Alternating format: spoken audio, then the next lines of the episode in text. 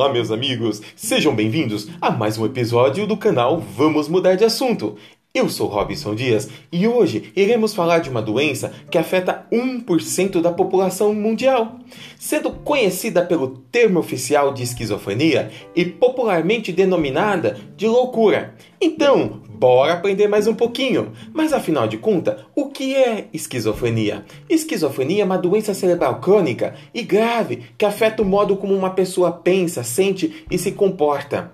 É, e segundo a Associação Brasileira de Psiquiatria, a doença ela tem predominância no sexo masculino e nem sempre é diagnosticada no início da doença. Então, existem alguns sintomas que a gente chama de sintomas precoces que podem aparecer meses ou anos antes da doença se exteriorizar. E em alguns casos, esses sintomas são confundidos com depressão ou algum tipo de transtorno de personalidade. Mas quais são os tipos de esquizofrenia? Existe o que chamamos de esquizofrenia simples, que apresenta mudanças na personalidade. O paciente prefere ficar isolado, inibindo seu convívio social, é disperso aos acontecimentos do dia a dia e insensível no que diz respeito aos afetos.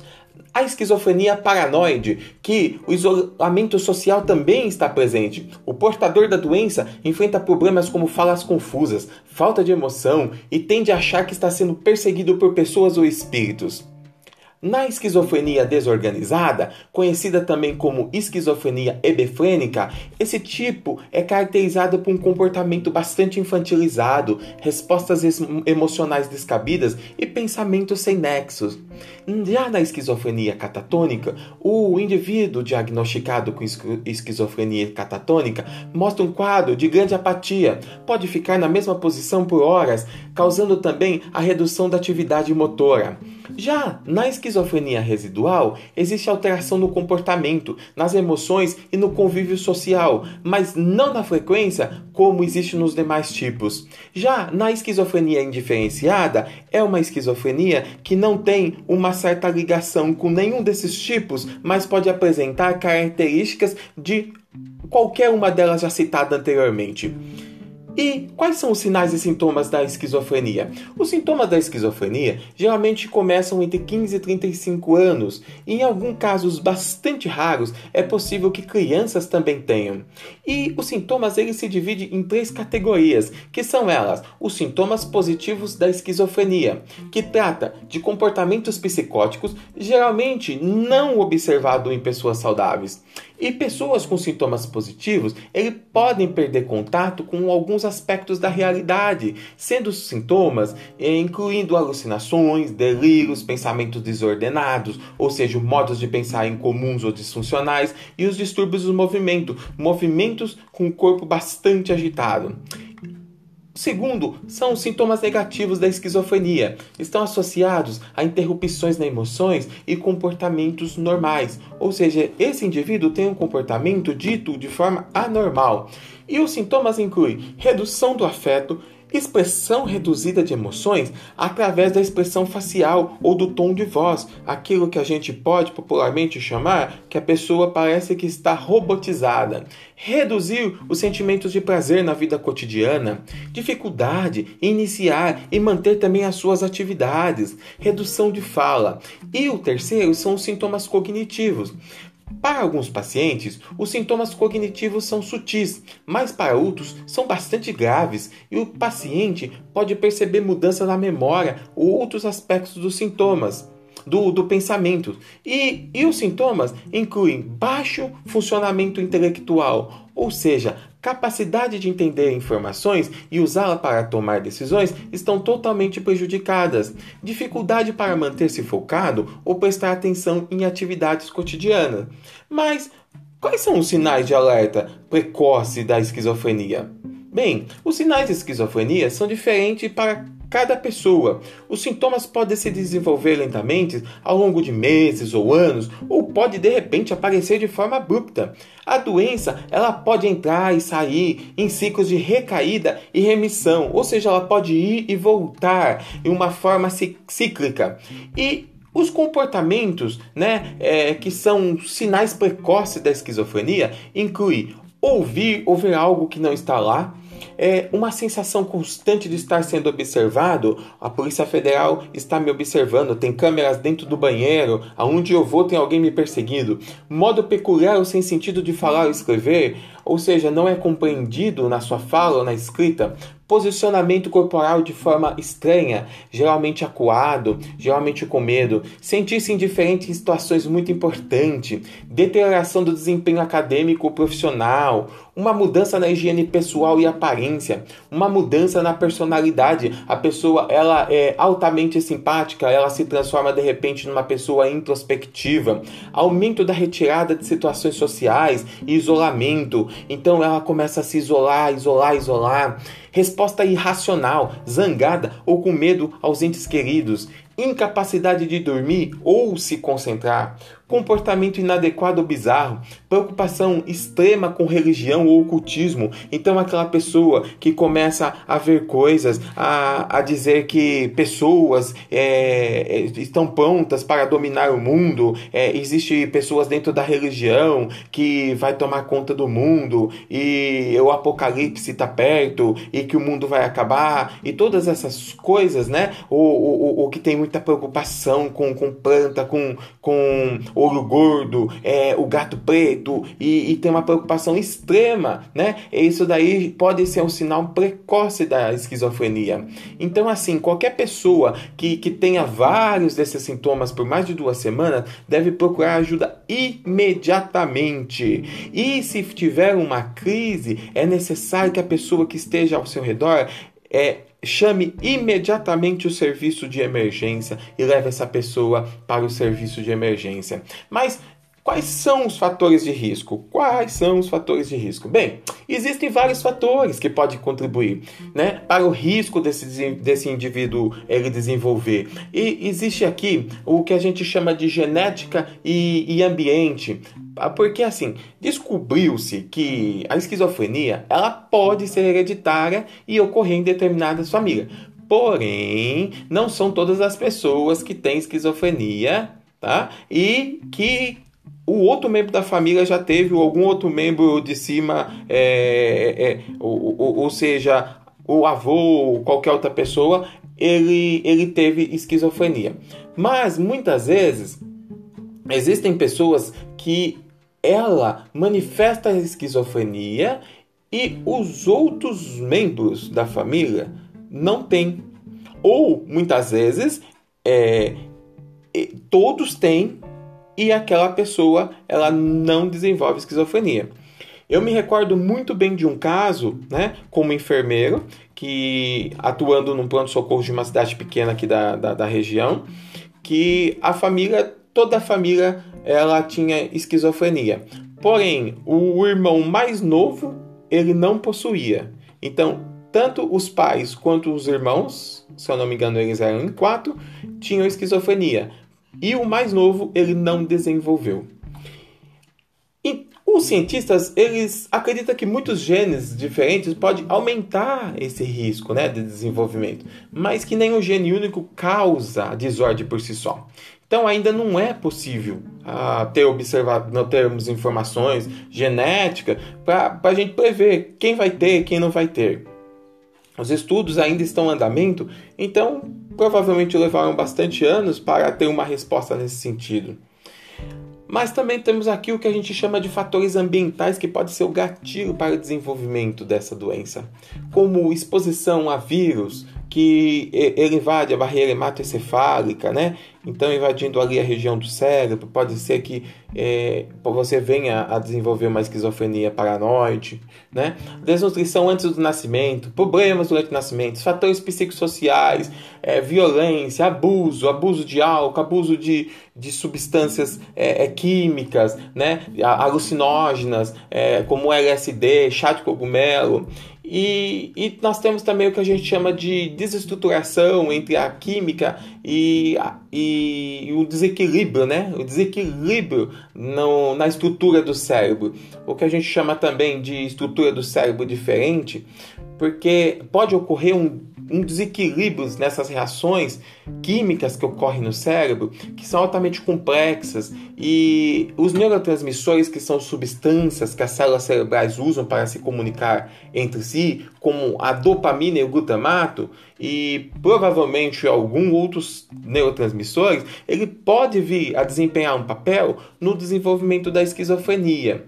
Ah, porém, ainda são estudos, ainda estão em análise, então as respostas provavelmente demoraram um pouco é, para serem respondidas, para, para, serem compreendidas na realidade.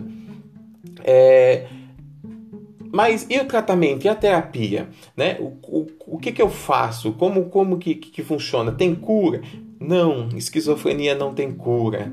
Mas ah, muitas pessoas né, com essa doença, ela pode levar uma vida produtiva, satisfatória, é, tendo o tratamento adequado. Então, a recuperação é possível através de uma variedade de serviços, incluindo programas de medicação e reabilitação. É, lembrando que o portador né, dessa doença ele é incapaz de avaliar seu próprio comportamento. Então, assim, nesse caso, as pessoas que são próximas a eles que tendem a identificar os sintomas e procurar ajuda médica. Então é muito, necess é muito é, necessário é, que tem um acompanhamento com uma equipe multiprofissional. Isso é indispensável. Então, o acompanhamento com o psiquiatra, né? Psiquiatra que vai entrar com terapia medicamentosa, o, o psicólogo, o musicoterapeuta, o enfermeiro especialista em saúde mental, o terapeuta ocupacional, é, vai fazer com que esse paciente ele adere ao tratamento e também tenha um acolhimento que a gente chama acolhimento humano. Mas e o tratamento né, medicamentoso? Então, temos aqui os antipsicóticos, que, que são medicamentos frequentemente é, eles são usados né, para ajudar a controlar sintomas da, da esquizofrenia. Então, toda medicação, é bom lembrar, ele tem que ser feito sob supervisão de um psiquiatra, sempre o psiquiatra que vai prescrever a medicação para o paciente. E nós temos os chamados antipsicóticos típicos e os atípicos, né? E os antipsicóticos típicos, os chamados convencionais, eles controlam de forma bem efetiva os sintomas positivos, como alucinação, delírios e confusões da esquizofrenia. Os mais conhecidos é o corpromazina e o haloperidol, também chamado de aldol. E os atípicos né, da nova geração, ele trata os sintomas positivos e negativos da esquizofrenia, tendo frequentemente menos efeitos colaterais. Então, os mais conhecidos é o olanzapina, o quetiapina e o risperidona. E lembrando que os efeitos colaterais eles são muito comuns com drogas antipsicóticas. Então eles variam de efeitos colaterais leves, como boca seca, visão turva, constipação, né? problema neuromuscular, é, estimulação, tremores, né? Mas a nova geração de drogas ela tem menos efeitos colaterais. Sempre lembrar que é importante conversar com o psiquiatra. Antes de fazer qualquer alteração na medicação, não faça sozinho porque muitos dos efeitos colaterais eles podem ser controlados. Então, uma conversa com o teu psiquiatra ele vai abrir o horizonte, tá? E como já falamos anteriormente, é essencial o acompanhamento com a equipe multiprofissional, porque essa equipe ela atua para interagir, acolher o paciente e ela possui um caráter enriquecedor em termos de intercâmbio de conhecimento. E nesse sentido, as ações né, que são, são feitas é, são delegadas para que o paciente possa ser independente no seu dia a dia, para que desenvolva competências diversas, é, o que contribui para a formação de sua identidade social e também para que possa ser compartilhado saberes. E sempre ter em mente que o projeto terapêutico o ponto importante é a construção humana de forma holística, ou seja, vai abranger todas as necessidades e cuidados do ser humano. E a psicoterapia ela é extremamente útil depois que os pacientes e o médico psiquiatra encontram o medicamento que funciona. Aprender e usar habilidade de enfrentamento para superar os desafios cotidianos dessa patologia ajuda as pessoas a perseguirem seus objetivos de vida, como ir para a faculdade ou trabalho. E os indivíduos que participam de um tratamento psicológico de forma adequada e regular, eles são menos propensos a sofrer aquilo que a gente chama de recidivas ou serem hospitalizados. E também nessa, nessa atuação nós temos o enfermeiro em saúde mental, que ele é um agente terapêutico fundamental, tem um conhecimento generalista para prestar cuidados ao doente mental. Porque esse paciente necessita de estratégia de intervenção para que possa redesenhar sua história. Então, o enfermeiro ele atua dentro do nível de prevenção com o objetivo de diminuir a suscetibilidade das pessoas, famílias e da comunidade perante um transtorno mental. Então, ele contribui para tornar todos de uma forma mais capaz de enfrentar situações conflitantes, auxiliar o paciente a aceitar si próprio, melhorar suas relações pessoais e fazendo com que a família reconheça que o paciente com transtorno mental precisa também ter a sua independência. Mas como ajudar alguém que conheço com esquizofrenia? Então, assim, ó, cuidar e apoiar de uma pessoa, um ente querido, um amigo com esquizofrenia é bastante difícil. Pode ser difícil saber como responder alguém que faz afirmações estranhas de formas não tão claras. Mas é importante também entender que a esquizofrenia ela parte do princípio de ser uma doença biológica. Então, procure um psiquiatra, um psicólogo, incentiva a pessoa a permanecer no tratamento. Lembre-se que as crenças e alucinações do paciente, elas são reais. E diga para ele que você reconhece que todos têm direito de ver as coisas de sua maneira, no seu olhar, na forma que ele vê. Seja sempre respeitoso, solidário, gentil, dê a mão para a pessoa. Cuidado, não tolere comportamentos que sejam perigosos ou inapropriados. Sempre tenha consciência daquilo que ele pode fazer, mas daquilo também que ele não pode fazer. Verifique se existe na cidade grupos de apoio para que ele possa também estar em contato com outras pessoas, entendendo e desenvolvendo suas habilidades e também entendendo como é, como doente mental, que não existe somente ele com essa dificuldade ali na, na, na, na sociedade. A ajuda familiar é extremamente importante. A, participação da família no tratamento é extremamente essencial. Então, entender, pesquisar, conversar com especialistas sobre as doenças vai fazer com que o paciente se sinta acolhido. E também, em situações de crise, você vai saber como lidar com esse problema. Mas fica aqui uma dica importantíssima. Lembre-se sempre que cuidar de você e da sua saúde também é um fator relevante para cuidar do outro. Então, você que cuida de um doente, é, de um doente mental, reserve o tempo para si, divirta, relaxa e tenha sempre a consciência de que você precisa respirar e paciência é um dom.